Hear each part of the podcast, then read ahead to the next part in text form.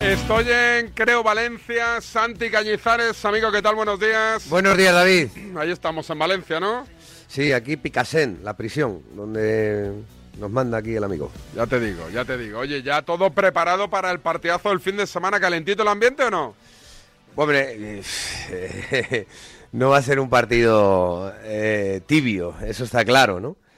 Pero bueno, yo creo que al final todo va a ser un poco más ruido que nueces. Yo creo que la afición del Valencia va a tener un comportamiento el de siempre, va a llenar el estadio, va a animar a su equipo, hay una gran rivalidad con el Real Madrid siempre, evidentemente va a estar gritona, protestona, como todas las aficiones cuando, bueno, pues cuando llegan al estadio a ver un partido de fútbol de gran pasión.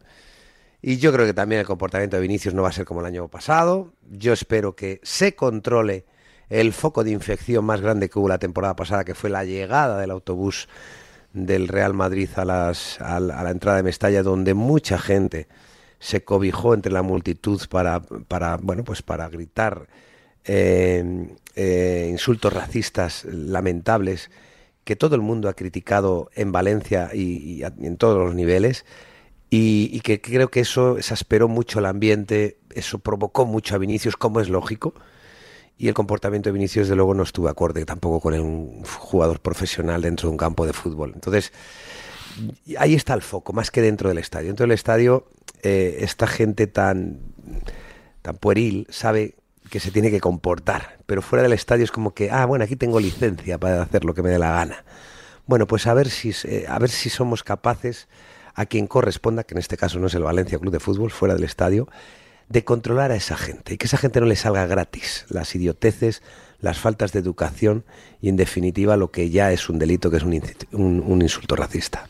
Eh, ¿Lo deportivo ves capaz al Valencia de, de, hacerle pupa al Madrid o no?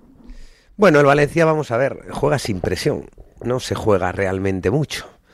Por cuando eso sucede, el futbolista da todo lo que tiene y lo hace de una forma natural. Y eso es un buen escenario, ¿no? Eh, tú imagínate que el Valencia ahora mismo se estuviera jugando el descenso, que viene el Real Madrid y que juegas en casa con la obligación de puntuar, pues sería otro escenario. Pero como no, eh, la temporada que has hecho es buena y tienes de alguna manera pues un colchón importante sobre objetivos y solamente juegas para el éxito, cuando uno juega solamente para el éxito, que no tiene nada que perder, se convierte en un equipo peligroso. Sí, no se relaja, si tiene actitud. Y evidentemente contra el Real Madrid todos los equipos tienen la mejor actitud porque ganar significa, eh, eh, bueno, pues eh, algo más que tres puntos, no es un gran prestigio, estás ganando al líder de la liga y al equipo más laureado de Europa. Eh, eres partidario, ¿no? Te escuché ayer en el partidazo con Juanma, eres partidario de que la gente de Netflix, los del documental de Vinicius, no entren a Mestalla.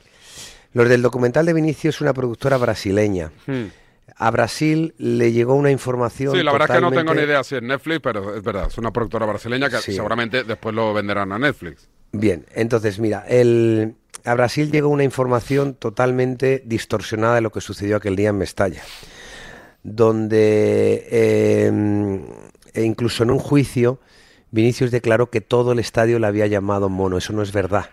Y no es verdad no porque lo diga yo, que no estuve en el estadio, no es verdad porque, por ejemplo, nosotros en COPE teníamos a Fermín Rodríguez y a Hugo Ballester cubriendo la información del, del, Valencia y a Miguel Díaz Boyarizo y a Manolo Lama cubriendo la información del Real Madrid. Y todos coincidieron en que no fue todo el estadio, ni muchísimo menos el que le cantó mono, le cantaron tonto. Tonto porque, porque acabó expulsado, ¿no? Entonces le cantaron. Y porque cuando se marchó hizo un gesto a la afición valencianista viendo a segunda división que yo no lo disculpo porque este comportamiento no hay que tenerlo, pero que todo esto vino provocado porque ya entró en el estadio muy dolido. No nos olvidemos que aquí eh, se hicieron, hubo cosas muy feas, ¿no? Y que en definitiva, eh, lo más gordo del todo es que se le llamó mono en la entrada del estadio fuera del campo, repito, por una minoría de gente que agrupada, evidentemente, pues, pues eran muchos, y que, eh, como he comentado antes, pues piensan que hay inmunidad por el hecho de estar en la calle, ¿no? Esto es lo que este fue el foco principal. El problema general y por lo que la gente de Valencia está de alguna forma eh, eh, ofendida es porque se trasladó hacia todo el exterior y especialmente a Brasil la información de que en Valencia es una ciudad racista. Eso no es verdad. Valencia, como en todas las ciudades, hay que trabajar contra el racismo. Y hay una serie de gente que no tiene ni educación ninguna y comete errores en este aspecto y en muchos otros. Y hay que trabajar contra ellos, por supuesto que sí.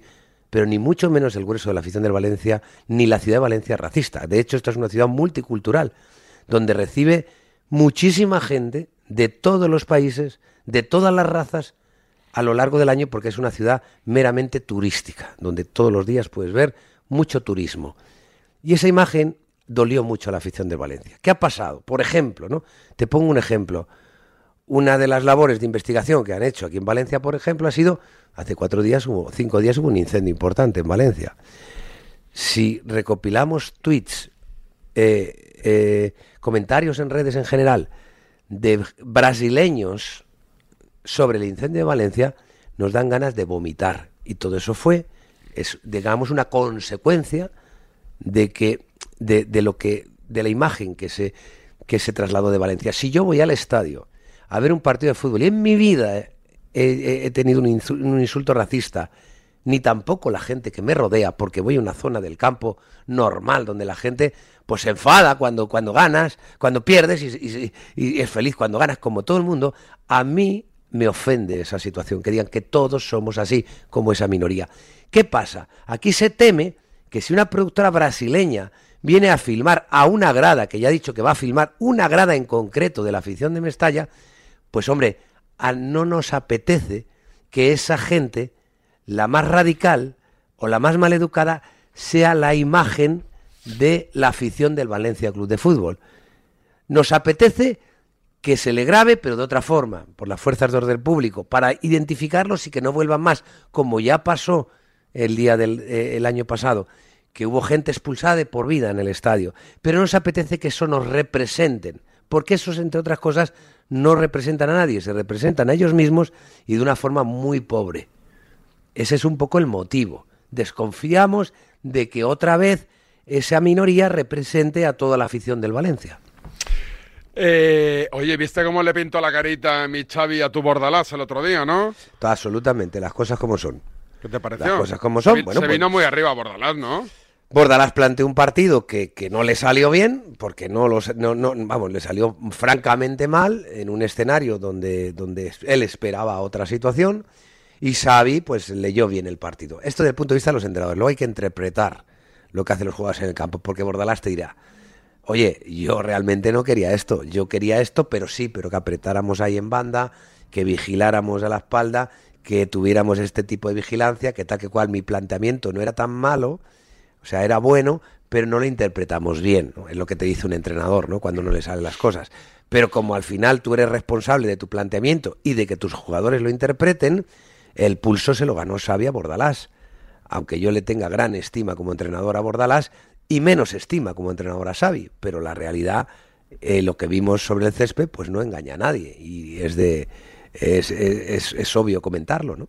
¿Qué vas a hacer hoy? ¿Dónde comes? ¿En casa o...? Voy a comer en casa unas lentejitas. Sí, como... Ah, mira, Tengo llamaba un problema a Oscar grave. Badallo le llamaba ahora al de Donosti y también iba a comer lentejas. Tengo un problema grave Con- porque a uno de los niños no le gustan las lentejas que le pongamos chorizo. Vaya. Entonces, claro, una lenteja sin chorizo, pues es una discusión. ¿Y qué vas a Como hacer? mínimo es una discusión, pues no ponerle chorizo, porque al final, ¿qué hacemos los padres? Sacrificarnos por los hijos. Pues si el hijo va a comer con, con, con mala gana, ¿no?